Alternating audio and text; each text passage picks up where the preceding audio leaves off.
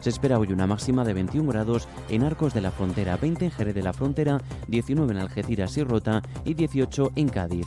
Es una información de la Agencia Estatal de Meteorología. ¿Conoces el único centro outlet de la provincia de Cádiz? Visita Lutz Shopping y encuentra las primeras marcas con hasta un 70% de descuento durante todo el año. Y no te pierdas el mejor ocio y restauración al aire libre. Para saber más, entra en www.lutzshopping.com. Los embalses de la provincia de Cádiz han aumentado su capacidad en algo más de 48 hectómetros cúbicos en el último mes tras las últimas lluvias, aumentando también su capacidad total al 18,09%, lo que supone 13 puntos menos con respecto a la misma fecha del año pasado. Según los datos de la Consejería de Agricultura, Pesca, Agua y Desarrollo Rural, en este momento cuentan con 328,07 hectómetros cúbicos de agua embalsada sobre una capacidad total de 1.821. El embalse de Guadalcacín, con una capacidad total de 800,3 hectómetros cúbicos de agua, es el mayor de la provincia y actualmente se encuentra al 15,98%. El de Barbate, por ejemplo, con una capacidad total de 228 está con un 11,67% y el de Zahara, el Gastor, con una capacidad de 222,7 hectómetros cúbicos de agua y está en este momento al 7,10%.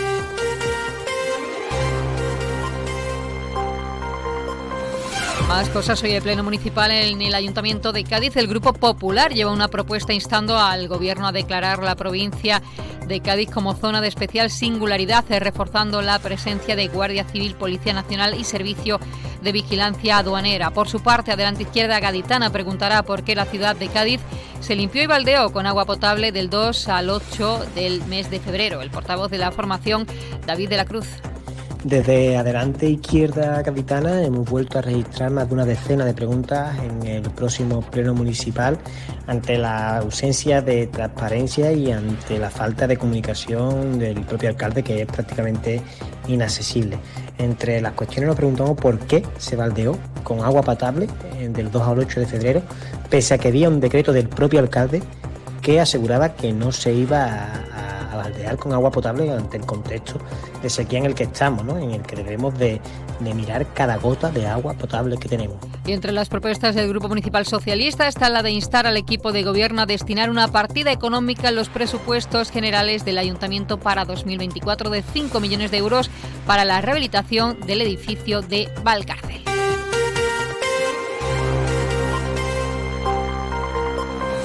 8.23 minutos. Ayer se celebraba el Día de Andalucía dentro del acto de entrega de medallas 2024. El presidente de la Junta de Andalucía, Juanma Moreno, en su discurso institucional tuvo palabras para los dos agentes de la Guardia Civil asesinados a principios de este mes tras ser arrollados por una narcolancha en el puerto de Barbate. También reivindicó que las fuerzas y cuerpos de seguridad deberían contar con los medios suficientes para enfrentarse a los enemigos de la sociedad con las máximas garantías. En este nuevo reconocimiento a los cuerpos policiales de Andalucía, Pienso en la dificultad de su trabajo y en el riesgo personal que asumen a cambio de nuestra libertad y también de nuestra seguridad.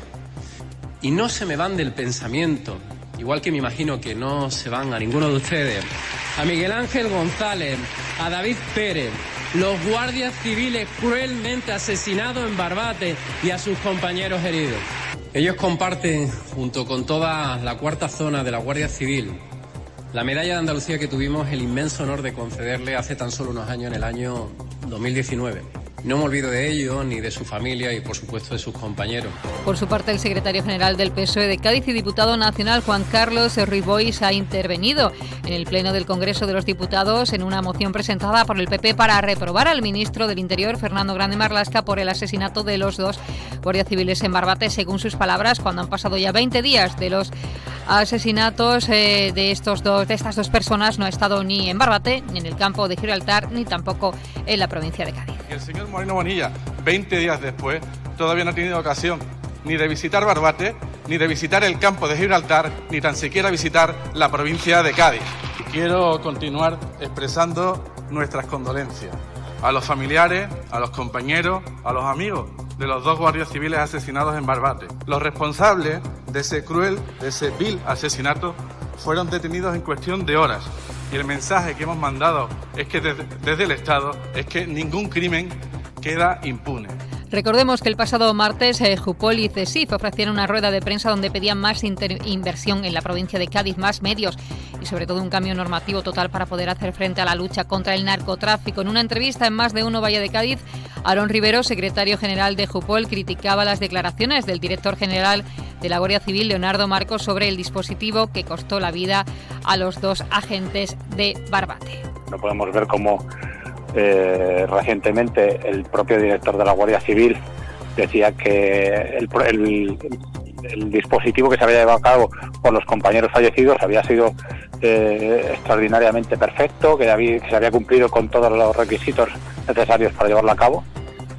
Y si esos son los protocolos que tenemos, que dan como resultado la vida de los compañeros, pues dígame usted qué estamos haciendo. Cupo le ve indispensable crear un complemento que haga más atractivo quedarse en Cádiz a trabajar porque consideran que unos agentes deben eh, conocer la realidad de, la provincia para luchar eh, frente a frente al narcotráfico. Además de más medios, más agentes piden un cambio normativo más duro para poder hacer frente a esta lacra. 8.27 minutos.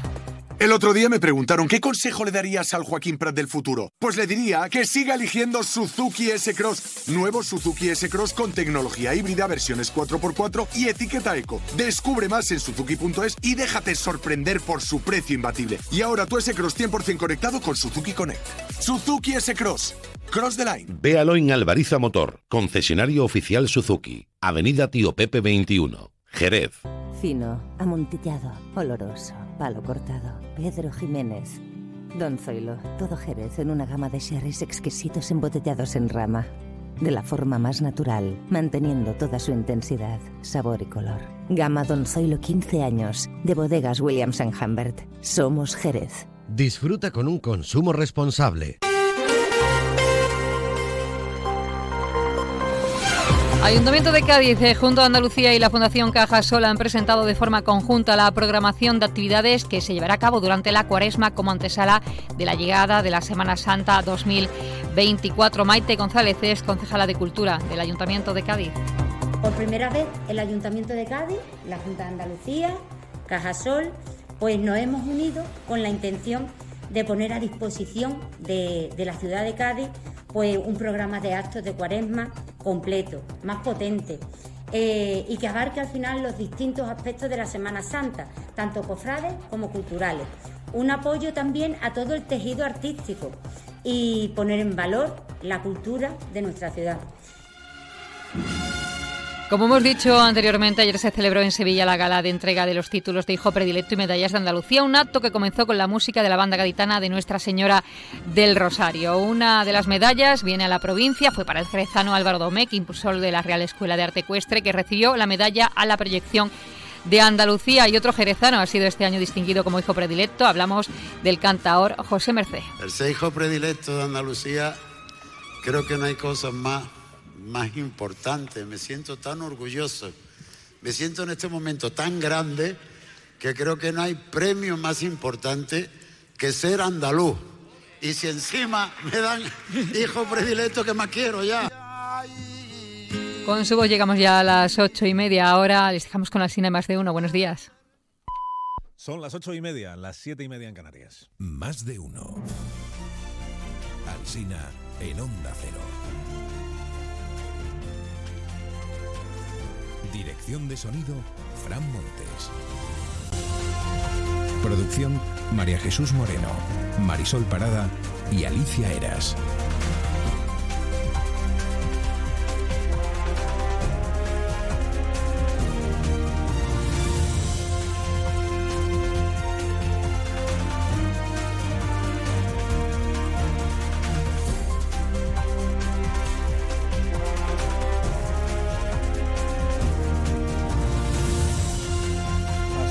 Las 12 y 20 minutos en este último día del mes de febrero del año 2024. Les acompañamos, les informamos, les entretenemos en la medida de nuestras posibilidades.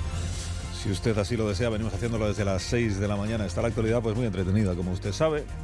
La familia crece. Pronúnciese familia con voz de con voz de Marlon Brando. Porque, eh, bueno, Coldo tiene otro hermano que se llama Andoni ahora conocíamos a Coldo, a Joseba, hoy aparece ya también Andoni. Los investigadores de la UCO lo sitúan en la trama, pero en una esfera inferior, dice El confidencial.